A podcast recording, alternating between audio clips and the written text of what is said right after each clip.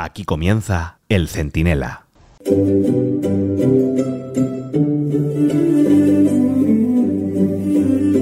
Escucharle a Pedro Sánchez o a Francina Armengol hablar de la Constitución es como hacerlo a Jamás de los Derechos Humanos, a Otegi de la Paz, a Puigdemont de la Unidad de España o qué sé yo, a Jack el Destripador de Cirugía. Hay que tener mucho cuajo para, mientras negocias un referéndum de independencia en Suiza, presentarte como garantía de la Carta Magna con la que todos los socios de Sánchez hacen lo mismo que haríamos nosotros con su libro, Tierra Prometida, si volviera a haber, no sé, un problema de desabastecimiento de papel higiénico como en la pandemia. Pero ojo que el mensaje real, tras la farfolla retórica de la peor presidenta que ha tenido y tendrá nunca el Congreso, esta Armengol, la de abrirse los bares para ella en pleno confinamiento, o la de mirar para otro lado con el abuso sexual a menores en las Baleares, bueno, pues es un mensaje muy claro. Estamos preparando al personal para cambiar la Constitución y adaptarla a los nuevos tiempos, a los tiempos del separatismo, del comunismo y del filoterrorismo. Antonio Naranjo, esto es el Centinela Express en el debate y si Pedro Sánchez no nos detiene antes, en un momento, se lo explico todo.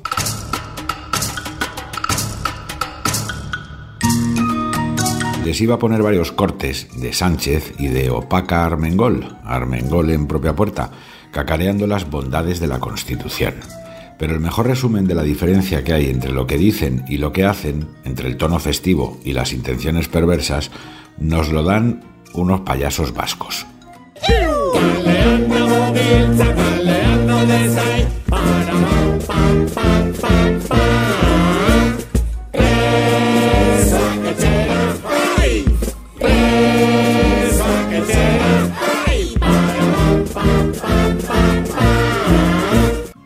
Bonito, ¿verdad? Los payasos aberchales, y perdona a los payasos, cantando felizmente con niños a favor de los presos de ETA. Vamos, niños que no se enteraban de lo que estaban cantando, que también menudos padres tienen para llevarlos al parque a hacer este tipo de cosas sin saber muy bien ni qué están cantando ni para qué. Bueno, eh, a favor de todos estos presos de ETA, con casi 400 crímenes sin resolver y miles y miles de familias destrozadas, exiliadas, humilladas, y tristes para siempre. Bueno, pues Sánchez, hablando de la Constitución, es igual que uno de estos payasos etarras.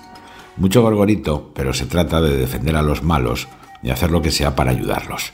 Acuérdense de que hace un mes estábamos con el debate sobre la amnistía y todavía se oían voces en el orfeón sanchista muy molestas. Vamos, se, indignaban en cuanto les decías que esto estaba al caer. Y ellos te contestaban, no, no, que esto hay que verlo, que no es así.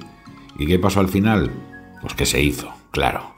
Después llegó el verificador internacional y las reuniones clandestinas en Suiza y volvieron a lo mismo, a darse golpes así en el pecho como el gorila Maguila, muy ofendidos. Que Puigdemont podía pedir, pero otra cosa era dárselo. Que lo del mediador este era una exageración. ¿Y qué pasó al final? Pues que ahí lo tienen, ya está en marcha. Y claro, un señor con menos conocimientos de España que yo de la cría de pingüinos de Humboldt en cautividad va a encargarse de dar fe del chanchullo entre Sánchez y Puigdemont allí en Ginebra. Y nos va a tratar a los españoles como si fuéramos, pues no sé, los Hutus contra los Tutsis, o el Ulster contra el Reino Unido, o las FARC eh, contra Colombia. Claro, pues en la misma línea de negar todo lo que va a pasar cinco minutos después, viene lo siguiente de formar la Constitución con Armengol y Pumpido haciendo de sicarios de Sánchez en el Congreso y el Constitucional y aprobar luego algo parecido a una consulta de independencia, pues los que saben de esto dicen que haya por el final de la legislatura. Bueno, el final de la legislatura se aguanta, porque claro, ahí está Pablo Iglesias, la niña de la curva, las chicas del resplandor y todos los de Podemos liando la parda para, para que les den su cuota del pastel. Con alguna razón, ¿eh? porque al final Pablo Iglesias hizo presidente a Pedro Sánchez y vicepresidenta a Yolanda Díaz y se lo han pagado con una puñalada en la espalda. Claro, lo normal entre, entre comunistas. La cuestión está en que cada vez que los payasos del PSOE cantan como los payasos aberchales, prisa, que con los niños hay que, de verdad que vergüenza. Pues cada vez que cantan algo así, pues acaban haciendo lo mismo. Indultar a los malos, amnistiar sus delitos y atacar a los buenos. Por eso el empeño de Sánchez en ocupar, con K, ¿eh? hay que decirlo con K, en ocupar también el, el Poder Judicial. Sabe que el Consejo General no dicta sentencias, pero sabe también que designa a los magistrados del Tribunal Supremo. ¿Y quiénes están ahora en el Tribunal Supremo? Pues los que condenaron a los golpistas, los que anulan nombramientos a dedo del PSOE a incapaces como Magdalena Valerio para el Consejo de Estado o si hubiera un poco de suerte a Miquel Iceta para la Embajada Española ante la UNESCO, que ahora la van a tener que empezar a llamar la UNASCO. Pero que madre mía lo de Iceta, ¿eh? O sea, un gordito de ministro de Deportes, un inculto de ministro de Cultura y ahora un ignorante al frente de la institución, en fin, que se dedica al conocimiento y a la ciencia. Los del Supremo son los que pueden plantarle cara a la banda de Pumpido, los que pueden provocar que Europa intervenga. Y de ahí el empeño en colonizar el Poder Judicial, pues para quedárselo también y que se rinda. Porque toda esta gente son los que defienden la democracia. En definitiva, del eje del mal, compuesto por lo peor de cada casa y encabezado por el peor de todos ellos el jefe de los payasos antisistema, que es Pedro Sánchez. Y Feijón no puede ser incauto. Está bien que atienda las instrucciones de Europa y se avenga a renovar el Poder Judicial, pero no de cualquier manera ni a cualquier precio. Un fallo en esto sería irremediable. Por lo que yo conozco al líder del PP, no le temblarán las piernas. Resistirá lo que le echen, con buenas palabras, pero sin dar un paso atrás.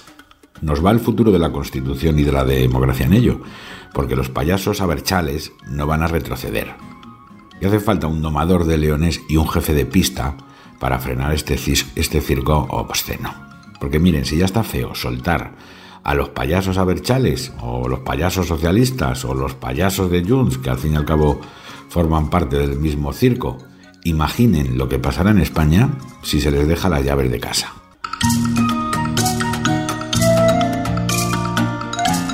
El Centinela, con Antonio Naranjo.